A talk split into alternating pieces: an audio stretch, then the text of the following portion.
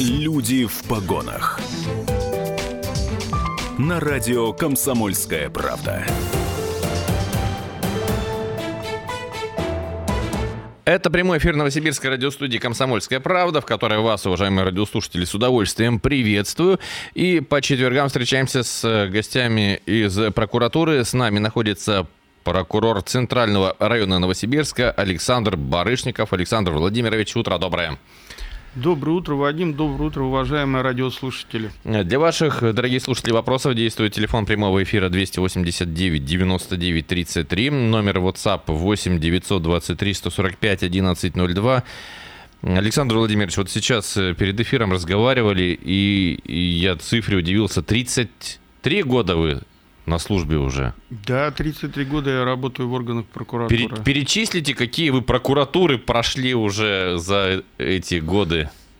Я начал работать в Барабинской межрайонной прокуратуре следователем, потом заместителем Барабинского межрайонного прокурора, затем прокурором Убинского района.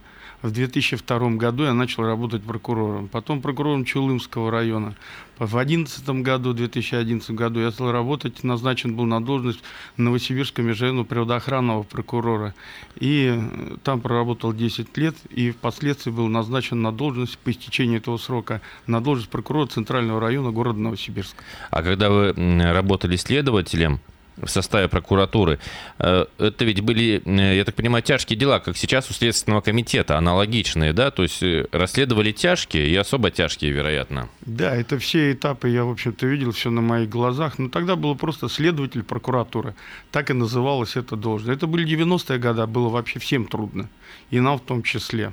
Криминала было много, наверное. Не наверное. Бандитизм, разбой, вот это все, наверное, необъятное, да, какое-то было количество? Ну, это своя э, специфика, это, в общем-то, уже, наверное, далекое прошлое, это уже история, но, тем не менее, мы помним, мы знаем, что было в эти времена, поэтому Всегда будем помнить об этом. Возвращаясь к современности, возвращаясь к современности, что сейчас в поле зрения прокуратуры наиболее значимые проверки, которые вы проводили, проводил под вашей эгидой прокуратура Центрального района? Примеры какие-то?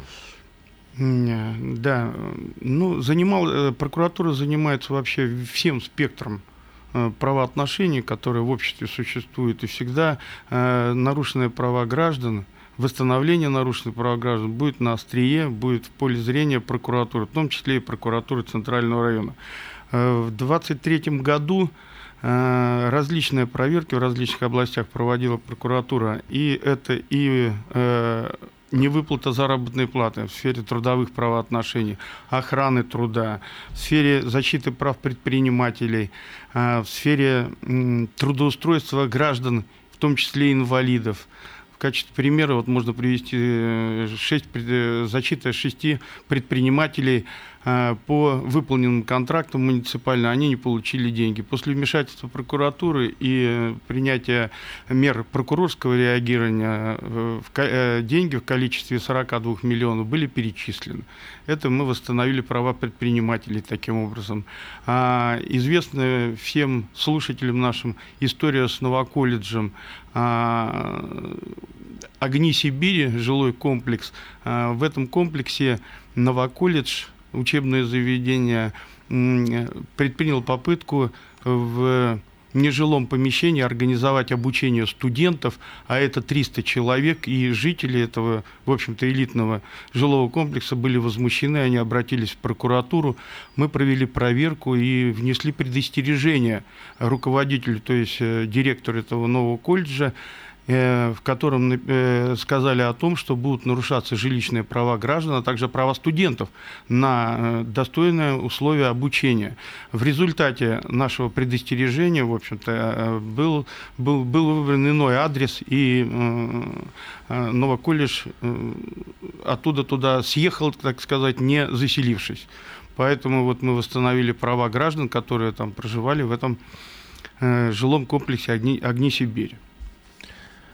Также можно сказать о том, что э, вот сейчас уже, если говорить о трудовых правах граждан, прокуратура сейчас в настоящее время проводит проверку, а проверка это а, значит, э, началась э, в начале января этого года. А, обратились граждане Появилась одна жалоба, вторая, потом и стали десятки, а потом уже и сотни по поводу невыплаты зарплаты. А, организация Техвеб – а, которая юридически находится на территории Центрального района, а на самом деле осуществляет свою деятельность в Приморском крае, в Республике Саха-Якутия, на строительстве Тихоокеанской железной дороги, в добыче полезных ископаемых в тех же регионах, а, перестала выплачивать работникам заработную плату. Эта цифра достаточно большая. Мы провели проверку, внесли представление еще в середине января прошлого года, затем привлекли к ответственности к административе по 527 Кодекса об административных правонарушениях руководителей данной организации. И уже где-то неделю назад мы подготовили и направили материалы в следственный орган для возбуждения уголовного дела по статье 145 прим Уголовного кодекса Российской Федерации, и это дело было возбуждено. В результате всех наших действий уже в течение вот этого э, месяца, который мы занимаемся по этой организации, было выплачено работникам более 70 миллионов Ох. рублей заработной платы. Поэтому мы сейчас э, занимаемся плотно, ежедневно этой работой и конечная цель – это чтобы заработная плата была погашена в полном объеме. Но я думаю, если такие деньги выплатили, значит, эти деньги были, правильно, у них? Почему не платили-то? Есть какое-то объяснение к этой их позиции? Нет, там э, положение предприятия, это э, изучать, наверное, будет Следственный комитет, почему такая возникла ситуация. Нам сам факт невыплаты заработной платы уже сигнал красный для того, чтобы реагировать, действовать жестко. Поэтому мы принимали весь спектр мер, и поэтому выяснять, почему такая ситуация возникла, ну, руководитель объясняет тем, что закрывали им выполненные работы совершенно по другим тарифам и ставкам, которые были оговорены э, в условиях контрактов. То есть они должны были платить деньги, контрагенты, э, больше по сумме, но платили меньше. То есть партнеры компании, грубо да, говоря, партнеры да? компании, да, компания большая, партнеры тоже угу. достаточно серьезные организации. Поэтому вот возникла такая ситуация, и из нее надо выходить. Угу. Как бы выходить это, э, из этой ситуации сама организация, ну, мы, мы и подскажем. Нам самая главная задача это то, что, чтобы выплачена была заработная плата. Это вахтовая, да, я так понимаю, работа? Да, да, да, угу. конечно. Это люди со всей страны, просто со всей. Они приходят, приходили жалобы, можно изучать географию нашей России. А, Александр Владимирович, еще по Новоколледжу я хотел бы э, уточнение небольшое сделать. А как так? Образовательная организация и нарушает закон. Это не государственная организация? Но Новый колледж это частное угу. учебное заведение, да, э, имеющее лицензию, и осуществляет оно давно образовательную деятельность, но у нас к ней всегда было много вопросов. Э, но, тем не менее, они вправе э, выбирать место, где будут проводить э, свои, осуществлять свою образовательную деятельность, проводить занятия и все остальное. Но в, в, в этом случае они должны соблюсти правила и, закон, правила и положения порядка проведения таких занятий, соблюсти условия для обучения студентов в надлежащих условиях. Этого они не смогли сделать. Давайте примем звонок радиослушателя. Возьмите, пожалуйста, наушники. Здравствуйте. А да. я вот хотел спросить, э, ну вот вы работаете это уже более 30 лет, и, мне кажется, вы при Скуратове еще работали, получается, при генеральном прокуроре. И я вот хотел спросить, вот правомерность вывода Следственного комитета из прокуратуры, вот как вы на это смотрите? Вы уже взрослый такой человек, вам, по-моему, уже и бояться-то нечего. Вот как вы можете сказать, вот правомерно это было или нет? Пожалуйста, ваше мнение. Да, интересный вопрос, но я так понимаю, что это решение принимается на уровне главы государства, правительства Российской Федерации, и целесообразность, э, смысл разделения следствия и э, значит, надзорного ведомства заключался в том, чтобы это не было ведомство одно. Смысл заключается в том, чтобы а, надзор осуществлялся не за своим подразделением, коим являлось Мгм. там сначала э, проку- следствие прокуратуры, зачем Следственный комитет при прокуратуре. Это всегда было, так сказать, ну... Была попытка избежать определенного конфликта интересов, да, наверное, ну да? это, это безусловно, потому что, в принципе, во всем мире, во всем мире разделена, разделено следствие и надзорное ведомство.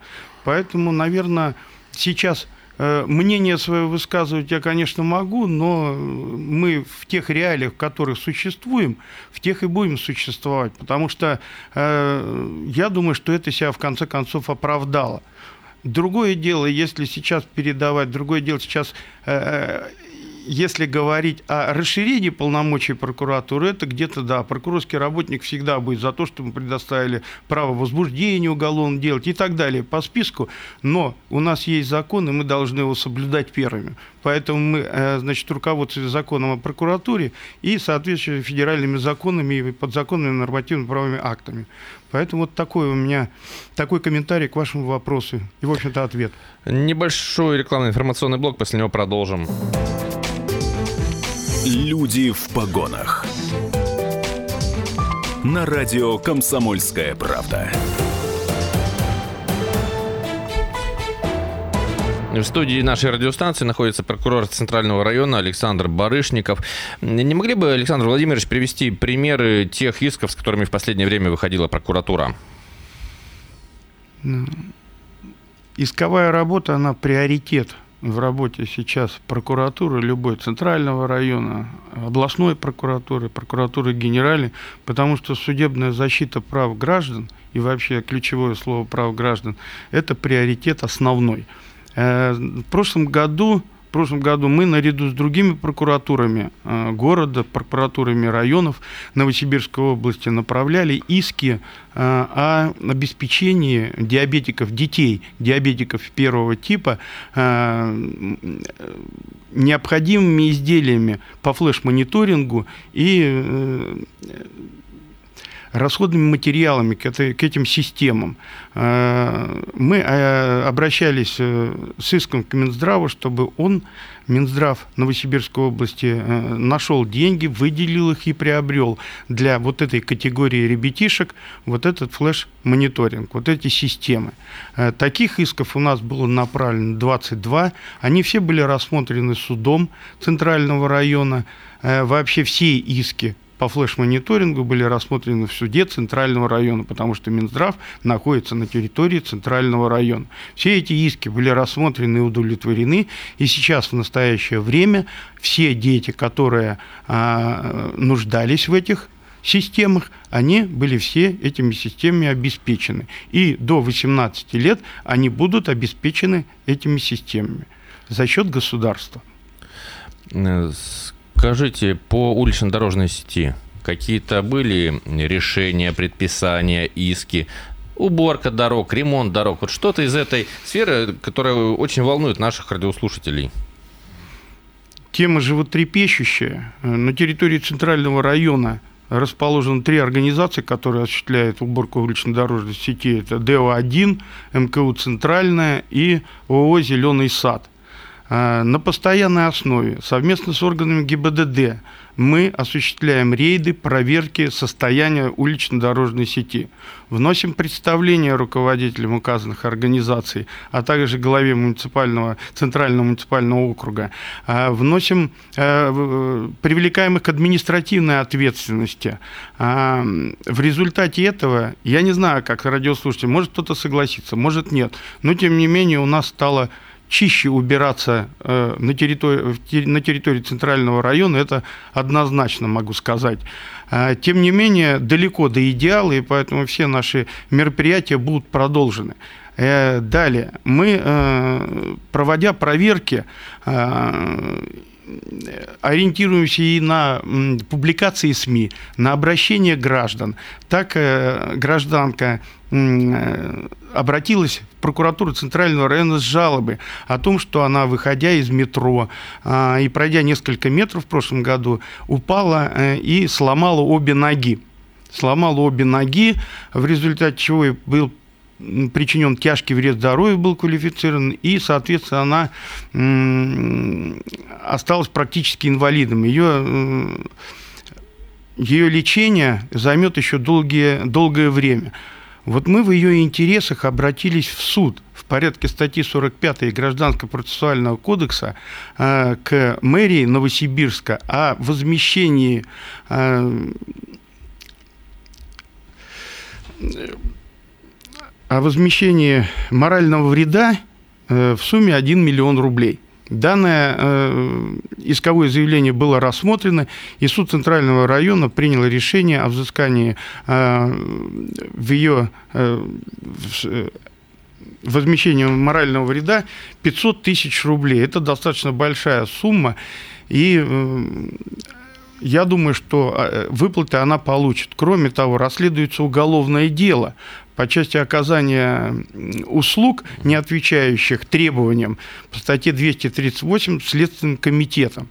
Э, такие же, э, такое же дело расследуется сейчас по нашим материалам, направленным в Следственный комитет. То есть мы, проводя проверку, выявили нарушение законодательства и направили материалы для проведения процессуальной проверки и возбуждения уголовного дела. Это уже в этом году значит, случилось, и сейчас возбуждено это уголовное дело, тоже по статье 238, э, расследуется Следственным комитетом железнодорожным э, МСУ. Примем звонок. Здравствуйте. Здравствуйте. У меня вопрос к Александру Владимировичу. Вот какой. У вас большой опыт работы как следователем, так и в прокуратуре. И вот недавно нашумевшая история, резонансная, как молодая девушка родила дома ребенка – а вот лично у меня, как у женщины, имеющей ребенка, как у бабушки, имеющей внуков, это возникает вопрос. Если она родила ребенка дома, кто ей перерезал пуповину и какими нитками завязан пупок, вот эта пуповина у ребенка? Я лично считаю, что это были роды под управлением медицинского. Нет. Вопрос, конечно, не ко мне, но я догадываюсь, откуда Александру Владимировичу при всех полномочиях прокуратуры, прокурору Центрального района знать, э, как перерезали пуповину женщине в железнодорожном, по-моему, районе это да, да. произошла. Ну, мне это железнодорожный район, поэтому там есть свой прокурор, и я знаю, что дело уголовное возбуждено, потому что межрайонный железнодорожный отдел Следственного управления управления Следственного комитета э, находится, мы с ним находимся в одном здании, поэтому, хотя это произошло в другом районе, в соседнем, но, тем не менее, обстоятельства мне более-менее известны, а именно то, что этого ребенка нашли, что, значит, приняли меры для его спасения а в отношении матери э, возбуждено уголовное дело по покушению на умышленное убийство при отягчающих обстоятельствах. Это э, статья 105, часть 2, э, в виде покушения. Поэтому сейчас следователи следователи в обязательном порядке они проведут расследование, они установят все причины, значит, э, и уже примут решение для квалификации дальнейшей, для То есть возможна переквалификация, дела. да? Потому что а? мы это в эфире оспаривали квалификацию. Переквалификация же возможна, как полагаете? Я, я вообще считаю, что сейчас это самое начало расследования, сейчас все обстоятельства вот этого ужасного происшествия будут расследованы. И в том числе вот вопрос э, радиослушательницы э, выяснены э, обстоятельства наличествовал ли там кто-нибудь еще? Был ли кто-нибудь, кто помогал это делать? Возможно, понимаете? Или это было просто вот э, ее, это же стресс, огромный стресс. И поэтому сейчас, когда по прошествии какого-то времени, я думаю, что э, она даст показания и расскажет, она обвиняет в совершении особо тяжкого преступления, пускай даже покушение, но это такие вещи из ряда вон выходящие всегда были. Поэтому думаю, что следствие разберется и направит дело прокурору. Мы тогда только будем знать все обстоятельства, когда дело с обвинительным заключением поступит к нам, и мы, изучая его, перед направлением в суд уже э, примем решение. Давайте примем следующий звонок. Здравствуйте. Говорите, пожалуйста. Вас плохо слышно. Да, доброе. Наконец-то я дозвался представителю дорожной прокуратуры. Центрального, центрального района. Прокурор центрального. Да, просто так получилось, что вопрос был про железку. А вам нужно по железнодорожному району, да? Ну, вообще-то, да. Были у меня масса вопросов. Ну, давайте дождемся тогда прокурор железнодорожного района. Или напишите ваши вопросы на WhatsApp. Я, может быть, ну, в принципе, досрочно заранее передам в прокуратуру, чтобы на них могли ответить.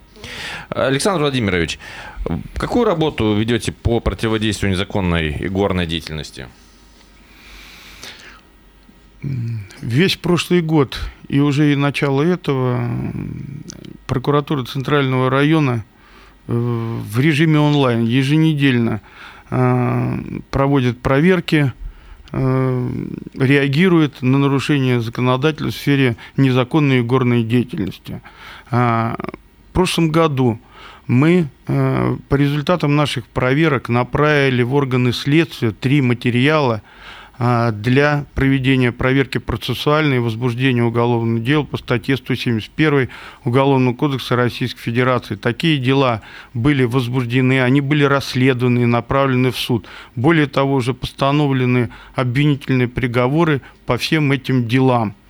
Э, ведь мы знаем о том, э, какие адреса, где, эти, где эта деятельность осуществляется. Э, ни для кого не секрет, особенно для наших радиослушателей очень внимательных, о том, что после наших проверок проходит неделя, может быть даже меньше, и в этих же адресах вновь появляются э, эти бизнесмены, которые опять организовывают эту деятельность незаконную игровую. Поэтому мы каждую неделю практически проверяем эти адреса, и только после того, как мы убеждаемся о том, что э, там эта деятельность прекращена, а именно там появилась аптека, магазин, какой-нибудь склад, мы тогда э, прекращаем этот адрес навещать. Я могу сказать о том, что на постоянном внимании, постоянное внимание уделяется незаконной горной деятельности. Это во всех районах города Новосибирска. Десятки дел по нашим проверкам прокурорским возбуждены и направлены в суд. Э, мы привлекаем к ответственности еще и юридических лиц, которые предоставляют э, эти помещения для незаконной горной деятельности. За это есть и административная ответственность. Поэтому это в зоне постоянного внимания. Мы с этим спрутом боремся, и мне кажется, что мы боремся с ним достаточно успешно, потому что весь, говорю еще раз, прошлый год был посвящен э, борьбе с этим злом, фактически. Уважаемые радиослушатели, извините, что не успеваю принимать ваши вопросы, потому что я вижу звонков много, и мне хотелось бы ряд вопросов задать еще, многие, но осталось время вот буквально на один вопрос, а я очень его хотел бы задать. Он выходит, проистекает с предыдущего. Дело Костюченко по дате взятки полицейскому. Александр Владимирович, прокомментируйте, пожалуйста, расскажите.